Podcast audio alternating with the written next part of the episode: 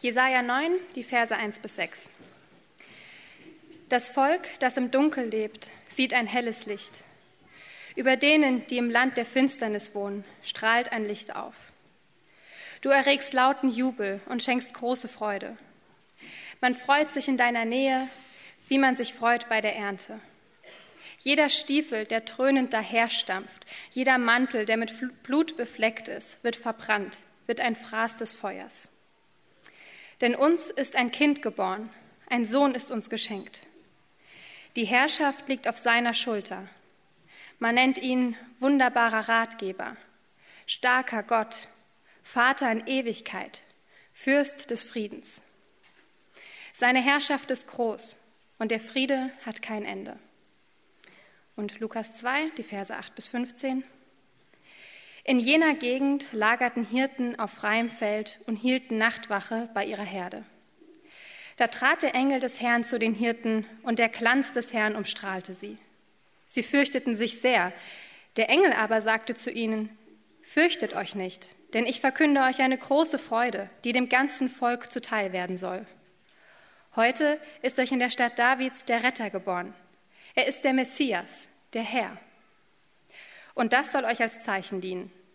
Ihr werdet ein Kind finden, das in Windeln gewickelt in einer Krippe liegt.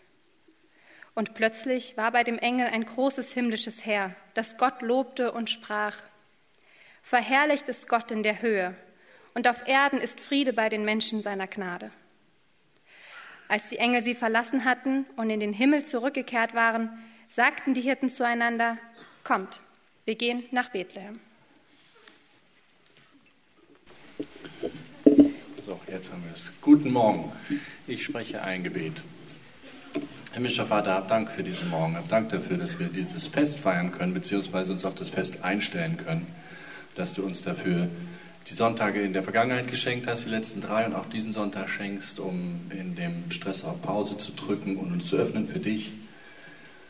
Und wir bitten dich darum, dass du zu uns sprichst, dass du uns dein Wort öffnest, dass wir bereit werden, ja, dieses Fest zu feiern, nicht nur äußerlich, sondern auch innerlich. Danke dafür. Amen. Wenn man diese zwei Weihnachtstexte hört, die wir gerade gelesen haben, einen aus dem Alten Testament und einen aus dem Neuen Testament, dann merkt man ziemlich schnell, das große Thema ist Freude und ist Frieden in beiden Texten.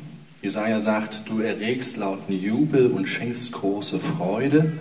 Da haben wir sie, die Freude in Worten von Jesaja. Und dann gegen Ende des Abschnittes heißt es, dass das erwartete Kind der Fürst des Friedens sein wird. Und sein Frieden hat kein Ende. Beide Themen in diesem Text, Freude und Frieden. Das gleiche auch in der eigentlichen Weihnachtsgeschichte bei Lukas, im unteren Text. Der Engel aber sagte zu ihnen, ich verkündige euch eine große Freude.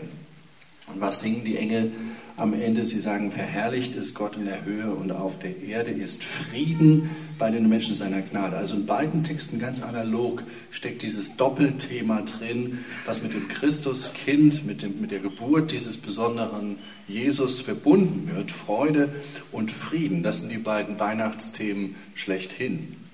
Und deswegen werden wir in den nächsten Tagen über diese zwei Themen reden. Am Heiligen Abend über die Freude, die mit Christus kommt und heute am vierten Advent über den Frieden, den der Christus bringt. Also bleiben wir bei diesem einen Weihnachtswort heute, bei diesem Wort Frieden. Das ist ja ein Konzept, ein Begriff, habe ich mir gedacht, den wir schnell so mit unserer ganz romantischen und idealtypischen Vorstellung von Weihnachten verbinden. Der heilige Abend, der so ganz ruhig und friedlich ist. Die Stadt ist leer, die Straßen frei, alle Leute zu Hause die stille Nacht, am besten dann noch mit Schnee, der alles bedeckt und diese ganz eigene geräuschdämmende Wirkung hat, sodass alles sogar noch ein bisschen stiller wird, wie auf Pause gestellt. Nichts Böses, nichts Schlechtes in Sicht, sondern nur Frieden und Ruhe überall. Das ist so unser romantisches Bild von Weihnachten. Wenn man sich so ein Gedichtband kauft und ein paar Gedichte da liest, die so in den deutschen letzten 200 Jahren entstanden ist, dann merkt man, das ist etwas, womit sich viele beschäftigt haben. Eben eine, diese Stimmung von diesem einen Tag, Friede und friedlich. Aber hier in unseren Texten ist doch noch eine andere Art von Frieden gemeint, wenn das Wort hier auftaucht. In diesen Urtexten von Weihnachten geht es nicht nur um einen kurzen friedlichen Weihnachtsmoment, sondern hier geht es um eine Anstiftung zum Frieden. So möchte ich das nennen, eine Anstiftung zum Frieden, Frieden zu machen und nach Frieden zu streben. Und zwar nicht theoretisch, sondern auf ganz praktische Art und Weise. Lasst uns mal damit heute den Einstieg nehmen mit der Praxis vorneweg und dann sage ich noch etwas zu dem Weg zum Frieden und über die Berufung zum Frieden. Also los geht's mit der Praxis, dem Praktizieren von diesem Weihnachtsfrieden. Das Schöne an diesem konkreten Abschnitt, den wir heute da im Heft haben aus dem Weihnachtsbericht von Lukas ist, dass er mit den Worten endet, kommt auf, sozusagen, wir gehen nach Bethlehem. Also, vamos Leute, wir legen los, wir gehen jetzt, wir ziehen jetzt los nach Bethlehem. Das bedeutet, dieser Kernmoment der Weihnachtsgeschichte endet eigentlich mit einem Aufruf zur Aktion. Und zwar dazu den Frieden, den die Hirten eben gerade ja so vernommen hatten in dieser Erscheinung, den weiterzutragen, den auszubreiten. Und diese Beobachtung ist, finde ich, wirklich interessant. Die Weihnachtsgeschichte ist so angelegt, dass die Hirten in, in der, hier in der Geschichte nicht etwa zur Ruhe kommen, so wie wir das als erstes mit Weihnachten verbinden, sondern wenn ihr hineinschaut an den Anfang des Lukas-Textes, dann seht ihr, dass die Hirten in einer Ruhe waren zuvor, bevor sie die Weihnachtsbotschaft erreichten. Vers 8, die Hirten lagerten da auf dem Feld, Alltag, ja, Business as usual, Ruhe, Gewöhnliches, das war ihr Vorweihnachtszustand. Aber was dann mit ihnen passiert, als ihnen diese, diese Option oder dieser Ausblick auf Frieden geschenkt wird in der Vision, ist genau das Gegenteil als Ruhe, sondern sie kommen in die Aktion hinein und in einen Entschluss hinein und ein Handeln hinein aufgrund der Weihnachtsbotschaft, nämlich in die Aktion aufzubrechen und den ihnen verkündeten Frieden, wie gesagt, weiterzugeben. Von sie ruhen auf dem Felsen, Felsen zu kommt auf, lasst uns gehen. Und das sagt uns etwas über diesen Frieden, um den es in den Weihnachtsurtexten eigentlich geht, nämlich der Frieden, über den wir sprechen, ist nicht nur ein stiller Abend oder ein kurzes, schönes, warmes Gefühl und danach wieder alles wie zuvor, sondern der, der Frieden, der durch Christi Geburt angestoßen wird, der durch Christi Geburt ausgedrückt wird, werden soll, ist einer, der konkrete Aktionen produziert, der anstiftet, friedvolles, friedliches zu tun. Dafür steht dieses, lasst uns losgehen nach Bethlehem. Und unsere Aufgabe ist es zu übersetzen, was das für uns bedeutet, dieser letzte Satz. Also das ist wirklich entscheidend, finde ich, damit wir nicht in so einem bloßen Weihnachtskitsch sozusagen stecken bleiben. Das sollten wir ab jetzt immer im Gedächtnis haben, wenn in verschiedenen Gottesdiensten oder Momenten in den nächsten Tagen dieses Wort Frieden und Weihnachtsfrieden auftaucht. Es ist nicht nur das wohlige Gefühl, sondern es ist das Vamos auf, los geht's, lasst uns etwas tun für den Frieden. Anstiftung, nicht zum Hass, wie wir es oft in dieser Zeit haben, auch nicht zu Angst, keine Anstiftung zur Angst, wie wir es auch oft in dieser Zeit haben, sondern eine geballte Anstiftung, friedfertig zu sein und Frieden zu leben. Und dabei ist der Frieden, um den es in diesen biblischen Texten geht, der Shalom, wie das im Hebräischen ja heißt und eben damit im Jesaja-Text hinterlegt ist, ein ganz breiter Begriff. Man könnte sich ja schnell fragen, was ist eigentlich mit dem Frieden konkret gemeint? Was ist so ein großes Wort? Was ist eigentlich der Frieden, für den dieser Jesus steht? Und wie gesagt, Shalom, Frieden ist ein umfassender Begriff. Es geht dabei nicht nur um das Schweigen von Waffen, das Ende von Krieg, auch, aber noch mehr. Es geht auch nicht nur um inneren Frieden, um die, ja, so innerliches Versinken in mir und dann ist alles heil, auch, aber noch mehr. Und, das, und um das praktisch zu machen, sind hier mal drei ganz konkrete Spielfelder oder Arenen, sage ich mal, in denen wir etwas tun können und in denen wir auch über unsere eigenen Handlungen jetzt nachdenken können. Nämlich da ist als erstes das Spielfeld ähm, des, oder der erste der Rahmen des Friedens mit anderen mit unseren Beziehungen, die wir unmittelbar haben. Dann der Frieden in der Welt als zweites Spielfeld. Und schließlich der Frieden in uns selbst als drittes Spielfeld. Und die Frage ist, was bedeutet es für jede dieser Arenen des Friedens, in die Aktion hineinzukommen? In das Auf. Kommt, wir gehen nach Bethlehem für unsere Zeit, in unseren Kontext. Und gehen wir das mal kurz durch, diese Spielfelder des Friedens. Als erstes, wie gesagt, sind da unsere zwischenmenschlichen Beziehungen, unser Freundes- und Familienkreis. Viele von uns fahren in diesen Tagen zu Eltern und Verwandte, andere bauen Familie und verbringen Zeit mit Freunden und Familien hier vor Ort. So oder so wird es eine Zeit, in der wir nah beieinander sind, manchmal auch herausfordernd nah, ihr das bestimmt auch selber kennt. Wenn man, ich habe das kurz gegoogelt, ohne jetzt was Konkretes zu zitieren, habe ich gemerkt, dass es so viele, Zita äh, so viele Artikel und Ratgeber gibt, wie man diesem Schreckgespenst des Streits zu Weihnachten, diesem Phänomen irgendwie ausweichen kann. Also es scheint eine gefährliche Zeit zu sein, der wir uns da nähern. Das ist das erste Spielfeld, das, das naheliegendste Laboratorium für diesen Frieden. Die Menschen, die uns eigentlich wirklich etwas bedeuten. Der erste Kontext. Und wie wird das, wenn wir uns ja, im Stress der Vorbereitung begegnen oder unter dem Stress der Übererwartungen, dass es doch so ganz heil und wunderbar sein soll. Oder wenn der Onkel plötzlich die Pegida liebt. Oder wenn die Verwandten alles besser wissen. Wie wirst du das, wenn du beim Kinderabholen deinen getrennten Partner siehst oder eure Familie so durcheinander ist, dass ihr eben bewusst nicht miteinander feiern wollt oder könnt? Die Aufforderung unserer Weihnachtsgeschichte ist, uns auf Frieden einzulassen und diesen Frieden wie die Hirten weiterzutragen.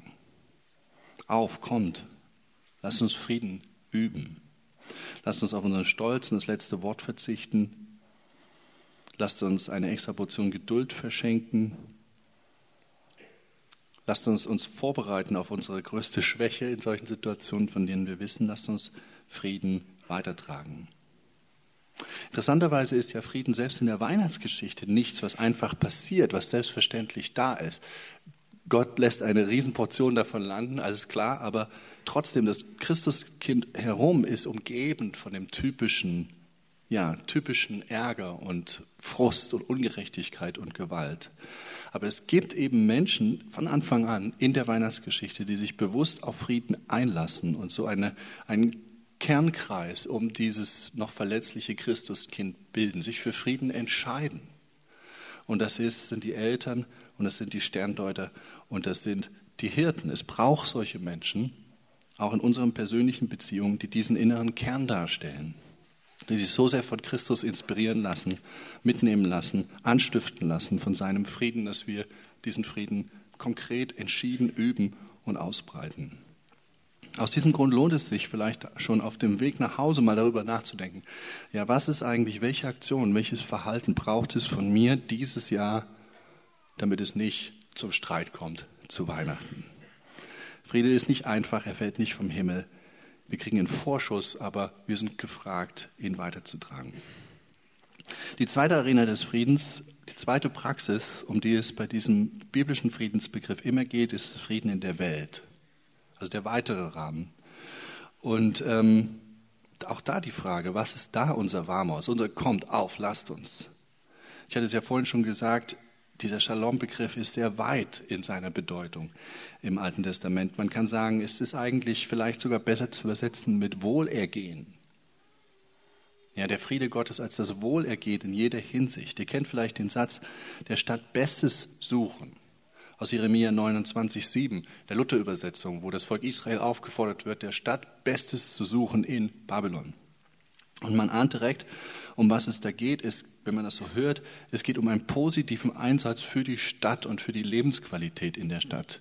In ganz vielen Bezügen. Sucht der Stadt Bestes, ganz allgemein. Das Interessante dabei ist, was dort eigentlich steht, ist wörtlich, sucht den Frieden der Stadt. Und Luther hat das genau richtig übersetzt, denn es ist so breit gemeint. Sucht den allgemeine eine allgemeine positive Entwicklung, das allgemeine Beste für eure Stadt, für euer Land, in jedem Bereich, im sozialen, im politischen, in Bezug auf Stadtplanung meinetwegen, in Lebensbedingungen, Versorgung, gutes Design, was auch immer, umfassend, auch gute Kirche, aber nicht nur. Und deswegen hat Jesus, als er erwachsen war, auch nicht nur gute Beziehungen mit seinen Kumpels gehabt und auch nicht nur gepredigt, sondern die Arme hoch, also die Ärmel hochgekrempelt und, und geheilt, gesellschaftliche Grenzen aufgehoben, Führer und Leiter kritisiert, sogar Partys mit frischem Wein versorgt. Also ist, er ist wirklich der Fürst eines umfassenden Friedens, der Protagonist, der Anführer könnte man vielleicht dafür sagen. Und als Nachfolger dieses Friedensfürsten sollen auch wir uns die Frage stellen, wie auch wir unserer Stadt Bestes erreichen können. Wie auch wir also dieser zweiten Arena den Frieden der Welt, den Frieden in unserer Stadt in diesem umfassenden Sinn fördern können. Also wenn wir zu Heiligabend oder in den Tagen danach so einen herrlichen Moment der Ruhe und der Entspannung, des Friedens zu Hause erleben, vielleicht sogar berührt worden sind von Gott in einem Gottesdienst, dann, dann soll uns das nicht einfach nur als kleine Insel dienen, sondern vielmehr als Katapult, als Sprungschanze, um uns zu fragen, was kann ich davon in ganz konkrete, praktische äh, Taten überführen, Aktionen überführen, nicht nur bei mir zu Hause in der Familie, sondern auch für meine Stadt.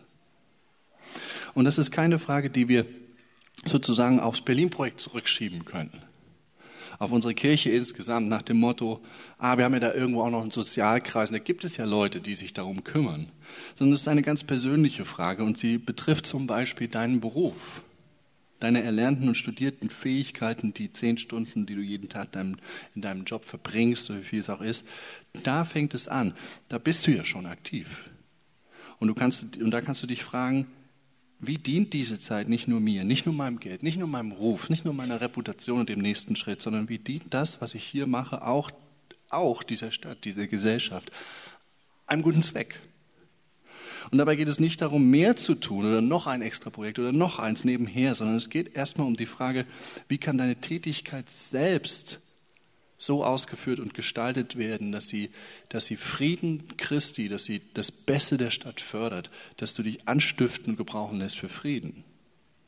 Durch dein Managen, durch dein Design, durch dein Schreiben, durch dein Schaufeln, durch was auch immer es ist. Wie wäre es, wenn es eine neue Hauptüberschrift über unsere Arbeit wäre? Der Stadt Bestes zu suchen. An diesem Wochenende ist Kurt Masur gestorben, der langjährige Dirigent der Leipziger, des ersten Leipziger Gewandhauses zu Ostzeiten in der DDR und dann auch nach der Wende ab 1991 bis 2002 der New York Philharmoniker. Und in dem Nachruf auf ihn in der New York Times von diesem Wochenende gibt es ein gutes Beispiel, was das bedeuten kann, mit der Arbeit der Stadt Bestes zu suchen, Frieden zu stiften. Denn gerade auch bei so einem künstlerischen Beruf Musiker könnte man sagen, hm, wie soll das konkret die Stadt verbessern, verändern? Ja, da, also keine Krankenschwester, kein Stadtplaner, kein Arzt, kein Sozialarbeiter. Wie durch ein bisschen Dirigieren die Stadt zum Besten führen. Und vielleicht fragt ihr euch sowas auch. Und es war dieser interessante Satz in dem Artikel, nämlich es hieß, er brachte stets eine große Überzeugung mit auf die Bühne, dass Musik ein Akt zur Heilung dieser Welt sein kann. Und dann geht der Artikel weiter darüber und beschreibt, wie in diese Grundhaltung ein Standing gegeben hat, 1989 in dem Herbst äh, einen wirksamen Friedensaufruf in Leipzig zu machen, im Gewandhaus, an beteiligte Parteien von allen Seiten. Ähm, auch wie äh, zum zweiten Mal dann erwähnte der Artikel im September ein, äh, 2001 ähm, seine Konzerte geholfen hat, Menschen diese Katastrophe da in New York aufzuarbeiten. Einfach nur von dieser Überzeugung, er brachte eine große Überzeugung mit auf die Bühne, dass Musik, also seine Arbeit, sein Beitrag, ein Akt zur Heilung dieser Welt sein kann. Wie kann das deine Arbeit? Und dann sind da natürlich auch noch die vielen Gelegenheiten, die sich uns in der Freizeit bieten, mit einem Extraprojekt, mit einem Helfen einmal pro Monat, einer guten Initiative oder auch einfach informell durch eine kleine Aktion, die wir tun zu Hause oder mit Bekannten. Ja, einige von euch werden zu Heiligabend ihre Wohnzimmer öffnen für Menschen, die sie eigentlich so gut wie gar nicht kennen. Einfach um Gemeinschaft zu ermöglichen. Auch ein Zeichen des Friedens, finde ich. Jemand anderes hier aus der Gemeinde hat in diesem Jahr ein ganzes öffentliches Café entwickelt und ausgebaut für Refugio, ein großes offenes Wohnhaus für Geflüchtete auf der Lenaustraße. Jemand anderes von uns geht regelmäßig zur Unterstützung in ein Café in Schöneberg, wo Prostituierte sich ausruhen und zurückziehen können. Und so weiter und so fort. Das ist der Impuls, den Weihnachten uns geben möchte. Wir sollen nicht nur romantisch nett für einen Abend von Frieden reden, sondern es geht um, um global, um viel mehr. Es geht darum, dass, dass, dass wir zu Weihnachten ergriffen werden, dass unsere Batterien aufgefüllt werden von dem Frieden, den wir selber erleben bei Christus, so dass wir ihn in der Welt üben und anstiften können. Und schließlich noch die dritte Arena von Frieden, die hier auch dazu gehört, wenn dieses Wort auftaucht in Weihnachtstexten dann ist es der Frieden auch in uns selbst. Wenn das Jahr zu Ende geht, dann schaut man auch zurück und Ähm, nicht für jeden ist der Rückblick nur ein guter Rückblick, nicht für jeden ist es ein Jahr, das mit Harmonie oder Erfolg, Erfolg enden wird. Für einige von uns endet das Jahr auch mit großen Fragen oder Konflikten, vielleicht mit Spannungen.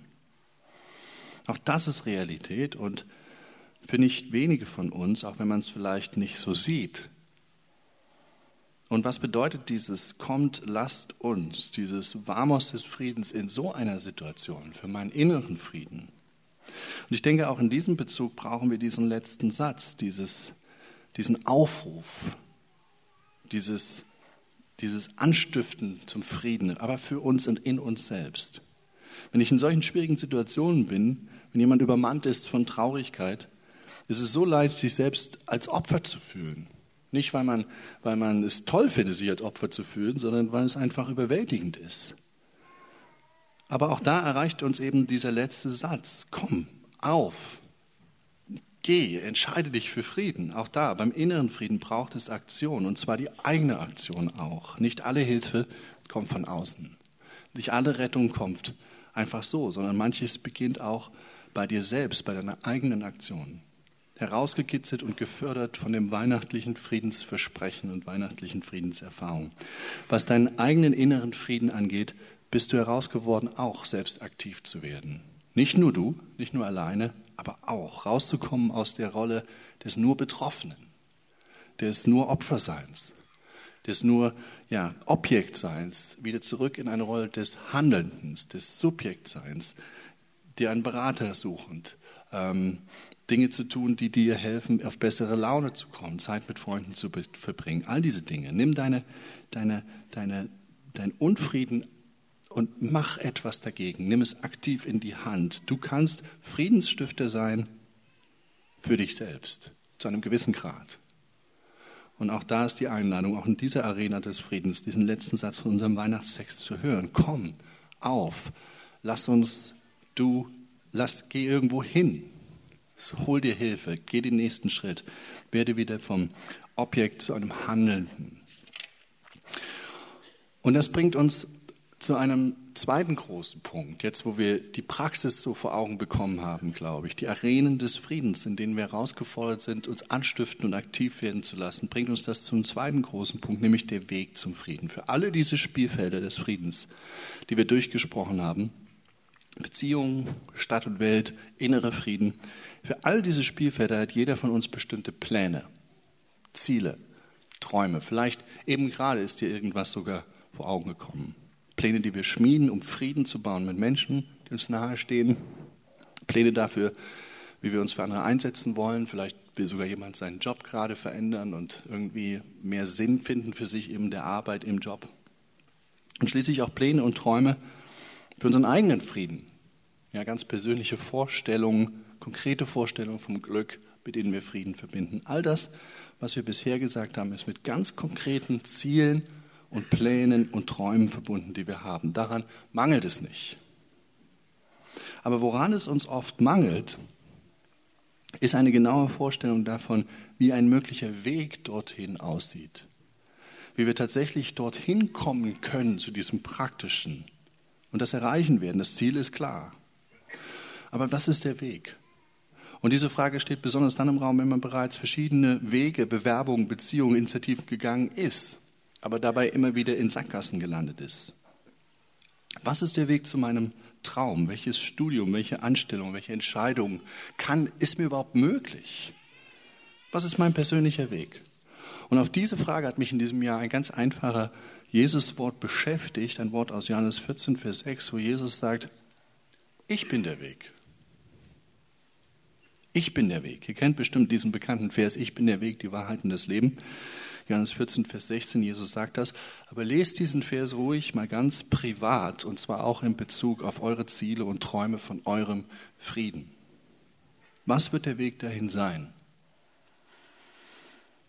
Jesus sagt, ich bin der Weg. Und ich verstehe das nicht so, dass Jesus sagt, nur die Verbindung mit ihm ist der Weg und der praktische Rest fällt vom Himmel. Natürlich braucht es für jedes praktische Ziel, für jeden Wunsch nach irgend, ja, etwas von mir, ja, mein, mein praktisches Engagement, meine Aktion, meine Bewerbung, meine Recherchen, mein Anruf, meine E-Mails, ihr kennt das. Aber ich lese es so, dass Jesus sagt, Ich bin der entscheidende Teil auf deinem Weg. Ja, und ich bin der, der dich auf deinen praktischen Weg zum Frieden führt und dich dort begleitet und ermutigt und durchhalten lässt. Ich bin der Weg zu deinem Frieden. Er beginnt mit mir. Er beginnt mit einer innigen, tiefen Verbindung mit Jesus, deinem Herrn. Das Wichtigste ist, dass wir mit ihm verbunden sind. Denn, warum eigentlich denn? Ohne Jesus sind selbst die tollsten Ziele ganz schnell alt. Und wenn wir sie erreichen, überraschend leer. Und ohne Jesus bergen unsere großen Ziele ständig die Gefahr in sich, zu einer Art Sklaventreiber zu werden, zu Ersatzherren und Göttern, die uns durch den Alltag treiben. Und wir Herren über unsere Emotionen, wie wir uns gerade fühlen, über unsere Träume, manchmal sogar über unsere Gesundheit diktieren. Schlechte Meister. Aber mit Jesus, mit ihm auf dem Weg sind wir sozusagen eingehüllt, geschützt von ihm, von seiner Nähe, seiner Liebe, genauso wie von seiner Macht und Stärke. Mit Jesus als Weg wird der Weg selbst zu etwas Besonderem, nämlich zu einer spannenden, erfüllenden Erfahrung mit ihm. Wir haben vorhin in dem ersten Lied das so nett gesungen. Das könnte wie die Beschreibung mit Jesus auf einem Weg irgendwohin sein. Nämlich, ich stand in Spott und Schanden. Du kommst und machst mich los. Du hebst mich hoch zu Ehren und schenkst mir großes Gut, das sich nicht lässt verzehren wie irdisch Reichtum tut. War eine interessante Erfahrung, die jemand dort hatte. Du schenkst mir großes Gut, das sich nicht lässt verzehren wie irdisch Reichtum tut. Ja, mit Jesus als Weg wird, wird der Weg selbst, mein Schaffen, mein Connecten, mein Bewerben, all das zu etwas ganz Besonderem, nämlich zu einer spannenden, erfüllenden Erfahrung mit ihm. Ich bin der Weg, sagt Jesus. Dieser Satz erlaubt es uns, eigene Ziele zu haben, eigene Träume vom Frieden zu verfolgen, aber mit ihm. Das ist eine Einladung zu, zu mehr Vertrautheit mit Gott, mehr Anbindung an ihn, mehr Bezug auf ihn im alltäglichen Leben, zu mehr Suche nach seinem Frieden, anstatt nur nach dem Frieden, den uns unsere vermeintlichen Ziele, den uns unsere Ziele vermeintlich geben können. Frieden in ihm, nicht nur in den Dingen, nach denen wir streben. Ein Ruf zurück zu ihm, zum wunderbaren Ratgeber, starken Gott, ewigen Vater, Friedefürst in einer Person. Also wenn du das nächste Mal einen großen Traum von Frieden schmiedest, eine große Sehnsucht vielleicht gerade zu Weihnachten hast und dann für das neue Jahr denkst, es wäre so toll, wenn 2016 das Jahr werden könnte dafür. Und dich fragst, meine Güte, aber wie komme ich da nur hin? Was ist die offene Tür? Was ist mein Weg? Was muss ich machen, um dahin zu kommen? Denk als erstes daran, dass Jesus sagt, ich bin der Weg zu deinen Zielen und Träumen. Und noch der dritte Gedanke, nicht nur die Praxis des Friedens, das angestiftet werden in ganz praktischen Fragen, nicht nur der Weg zum Frieden, der Jesus ist, sondern zum letzten auch noch die Berufung zum Frieden. Und was meine ich damit? Schaut mal mit mir auf Seite 15, das ist, glaube ich, im Programmheft.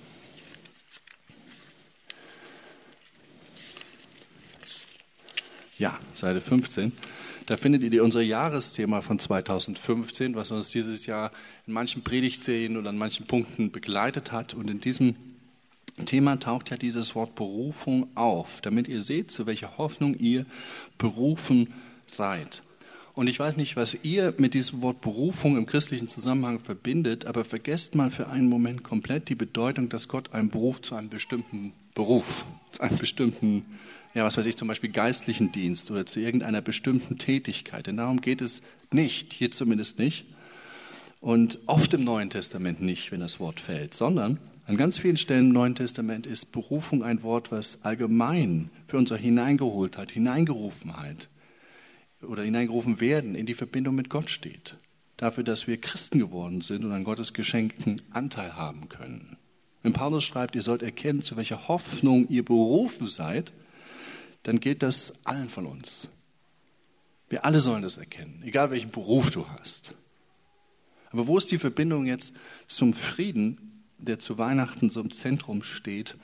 Der Zusammenhang ist der, dass Paulus in Kolosser 3, Vers 15 schreibt, dass wir auch zum Frieden berufen sind.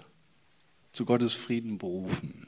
Genauer gesagt, Paulus schreibt, ihr seid berufen dazu, dass der Frieden Christi in euren Herzen regiert. Das ist schon ein, ein wunderbarer Satz. Wir sind berufen dazu, dass der Frieden Christi in unseren Herzen regiert. Nicht die Angst, nicht die Hass, nicht die Sorge, nicht die Trauer, sondern der Friede Christi in unseren Herzen regiert. Dazu ruft er uns, dazu lädt er uns ein, aus allen möglichen Umständen heraus. Also bei diesem Wort Berufung geht es im Neuen Testament an ganz vielen Stellen nicht um einen bestimmten Beruf, sondern eine, ist eine Art und Weise, wie, wie Gott uns zu irgendetwas bringt, zu seinem Frieden bringt, wie er uns zu sich holt, wie er uns dazu bewegt, uns zu öffnen zu ihm, für ihn, wie er uns dazu bewegt, auf seinen Zug aufzuspringen. Er beruft uns. Und denkt mal darüber nach, ganz persönlich, welchen Arten gibt es in eurem Leben, jemanden dazu zu bringen, etwas Wichtiges zu tun. Ja, ich kann es befehlen.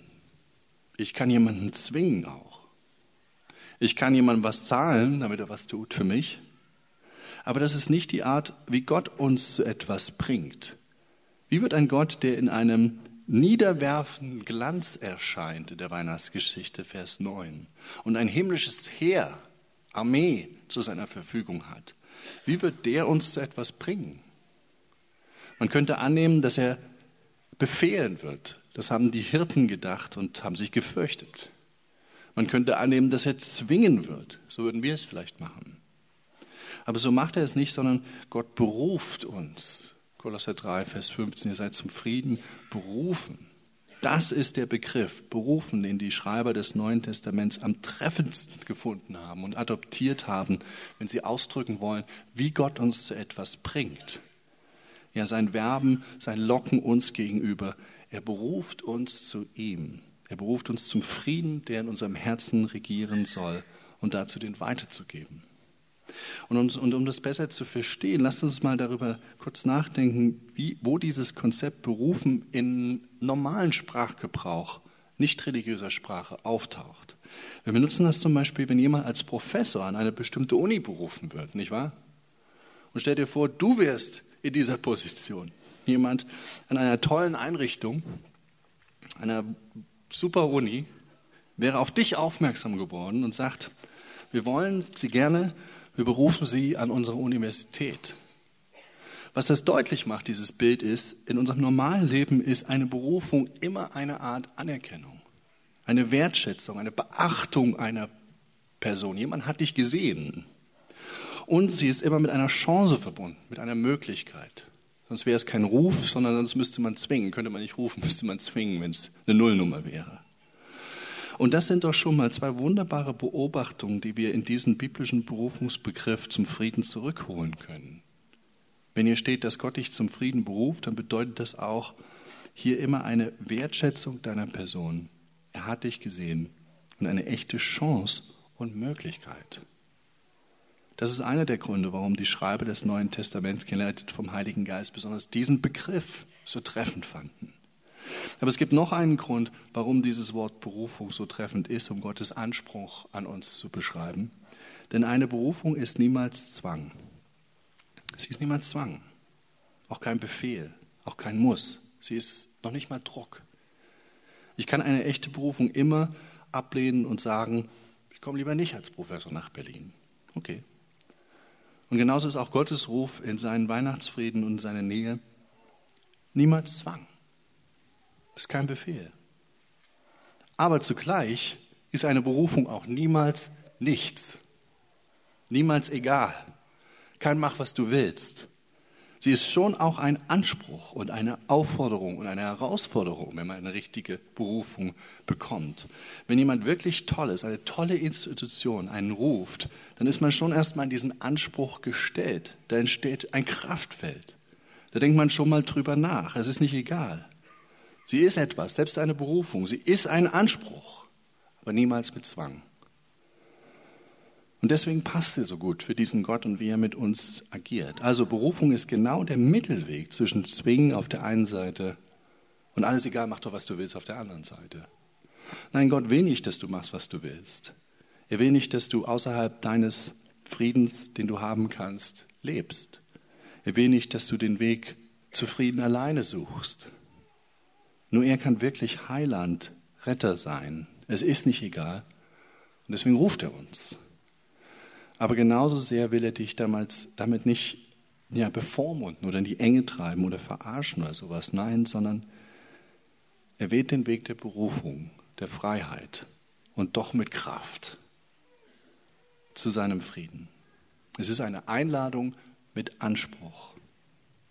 Eine Einladung mit Anspruch. Unaufdringlich, aber nie egal oder überflüssig. Offen, aber nie nebensächlich.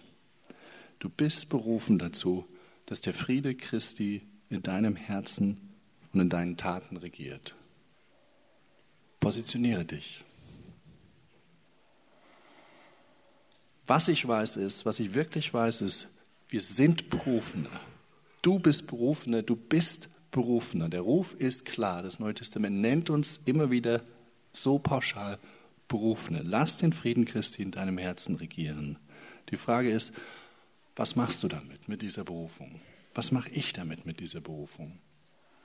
Und diese Weihnachtszeit, wo so viel von diesem Frieden die Rede ist, wo wir immer wieder davon hören, wie durch dieses Christuskind Frieden kommt und wie aus diesem Christuskind ein Friedensgeber sondersgleichen herangewachsen ist, der uns den ultimativen Frieden mit Gott sogar am Kreuz ermöglicht hat. In dieser Zeit, wo wir das immer wieder hören, sind wir herausgefordert, auf diese Berufung eine Antwort zu geben. Du bist zum Frieden berufen. Die, die Möglichkeit ist da, dass der Frieden Christi in deinem Herzen regiert. Wie reagierst du darauf? Zum ersten Mal oder immer, immer wieder nach 10, nach 15, nach 20 Jahren mit ihm? Die großen Festtage, speziell Weihnachten, ist unsere Chance, deine Chance, darauf für dich eine Antwort zu finden. Amen.